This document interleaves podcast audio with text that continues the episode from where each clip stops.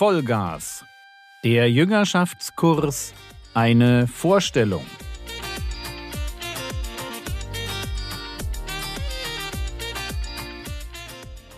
Theologie, die dich im Glauben wachsen lässt, nachfolge praktisch dein geistlicher Impuls für den Tag. Mein Name ist Jürgen Fischer und heute geht es um Lektion 104 Grausamkeit. Hallo, mein Name ist Jürgen Fischer und ich liebe es, jungen Christen die Bibel zu erklären. Unser Thema heute lautet Grausamkeit. Das ist jetzt nicht das Thema, das man jeden Sonntag hört, und deswegen starte ich bei der Beurteilung von Grausamkeit mal an einer Stelle, wo man vielleicht überrascht ist. In 1. Mose 49 segnet Jakob seine Söhne. Und dabei sagt er auch etwas über Simeon und Levi. Und das, was er da sagt, klingt, wenn man das so liest, gar nicht so gut. Das ist eher ein Fluch als ein Segen. Ich lese das mal vor. 1. Mose Kapitel 49 ab Vers 5. Die Brüder Simeon und Levi, Werkzeuge der Gewalttat sind ihre Waffen. Meine Seele komme nicht in ihren geheimen Rat. Das heißt, ich möchte nichts mit ihnen zu tun haben, sagt Jakob. Und dann geht's weiter. Meine Ehre vereine sich nicht mit ihrer Versammlung. Und jetzt die Begründung. Warum will Jakob mit den beiden nichts zu tun haben? Denn in ihrem Zorn erschlugen sie den Mann, in ihrem Mutwillen lähmten sie den Stier.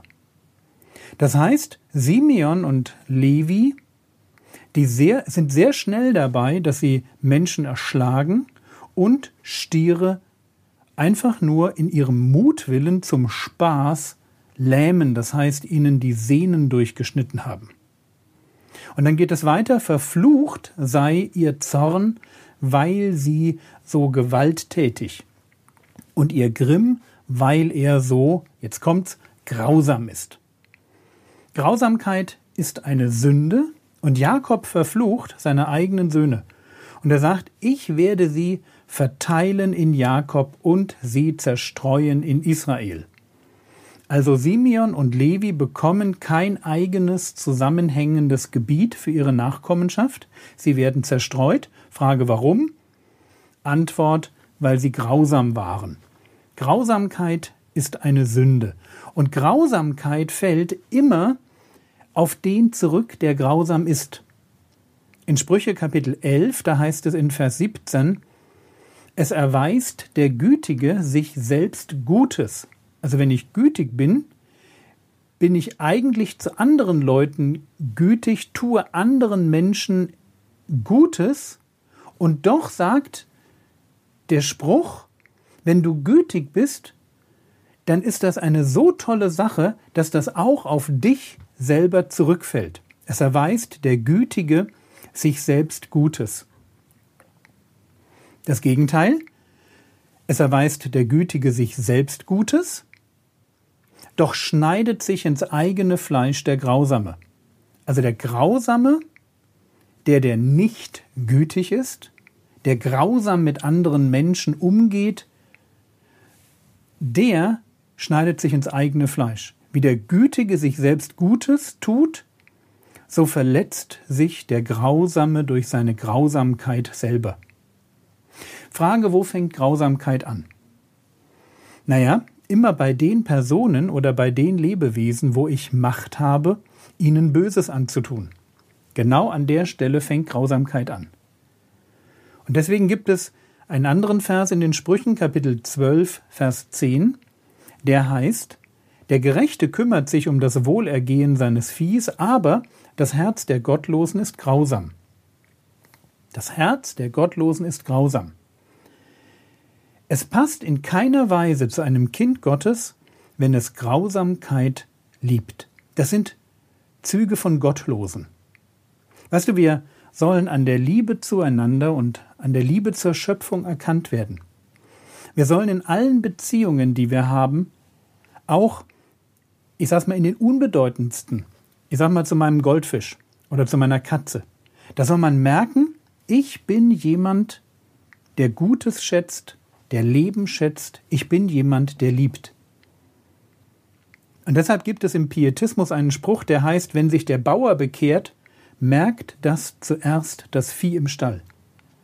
Und das ist richtig. Wenn der Bauer gläubig wird, dann ist das eine totale Umstellung in seinem Denken und Verhalten. Das betrifft den ganzen Menschen in allen seinen Beziehungen. Und ein liebevoller Mensch ist einfach ein Mensch, der nicht grausam sein möchte, zu niemandem. Nicht zu seinen Kindern, nicht zu seinen Angestellten, nicht zu den Tieren, die er betreut.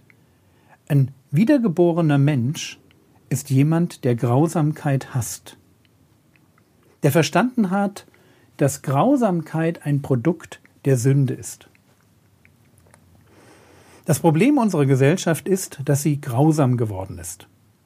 In 2. Timotheus Kapitel 3, Vers 3 lesen wir bereits, dass in den letzten Tagen eine grausame Gesellschaft entstehen wird.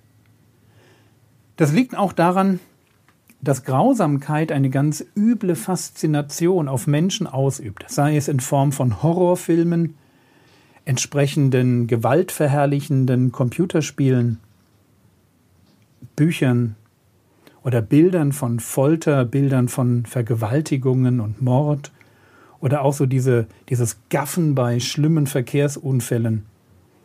Grausamkeit übt eine Faszination aus, der man sich schwer entziehen kann. Und doch sagt die Bibel, dass wir verantwortlich sind, dafür nicht grausam zu werden. Dass wir verantwortlich sind, dafür diesen dieser fleischlichen Lust auf Grausamkeit nicht nachzugeben. Es ist genauso falsch zu lästern, zu stehlen, zornig zu sein, wie grausam zu sein oder das Grausame zu genießen. Jesus sagt einmal über das Auge, er sagt, das Auge ist wie eine Lampe. Eine Lampe, die unser Innerstes hell oder dunkel macht. Das, woran wir mit unseren Augen gefallen haben, und ich denke jetzt sehr stark in Richtung Horrorfilme, grausame Computerspiele und solche Sachen. Das, was wir anschauen. Aber das gilt natürlich auch für das, was wir lesen oder worüber wir nachdenken. Aber ganz stark das, was wir anschauen. Das macht uns innen drin moralisch hell oder dunkel. Es lässt in uns Licht oder Finsternis entstehen. Und wenn ich dir einen Tipp geben darf, dann schmeiß alles Grausame aus deinem Leben raus. Und hör erst auf, wenn das letzte Poster von deiner Wand runter ist, wo irgendwie, ich weiß nicht, was Schlimmes zu sehen ist. Und wenn du da so eine Faszination hast, dann bekenne sie Gott und fange an, das Gute und das Leben und die Liebe zu lieben. Warum? Weil Gott gegen alles Grausame ist. Er ist dagegen dass wir eine Lust für das Grausame entwickeln. Und er ist absolut dagegen, dass wir Menschen oder Tiere quälen. Soweit zu diesem Thema. Ich habe dir einen neuen Begriff mitgebracht. Der neue Begriff heißt Palästina.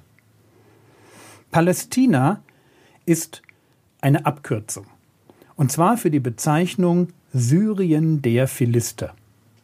Und diese Abkürzung gibt es schon lange etwa seit der Römerzeit.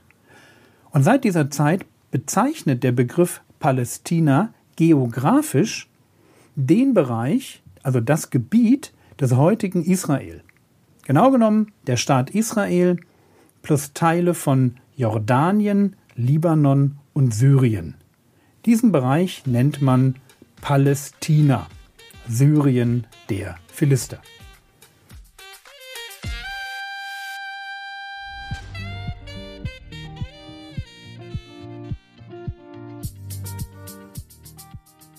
Was könntest du jetzt tun?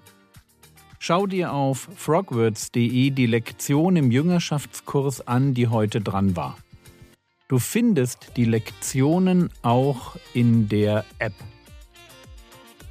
Das war's für heute. Ich würde mich freuen, wenn du für mich beten würdest. Die Zeit ist gerade etwas stressig für mich und ich wünsche mir neue Kraft. Der Herr segne dich erfahre seine Gnade und lebe in seinem Frieden. Amen.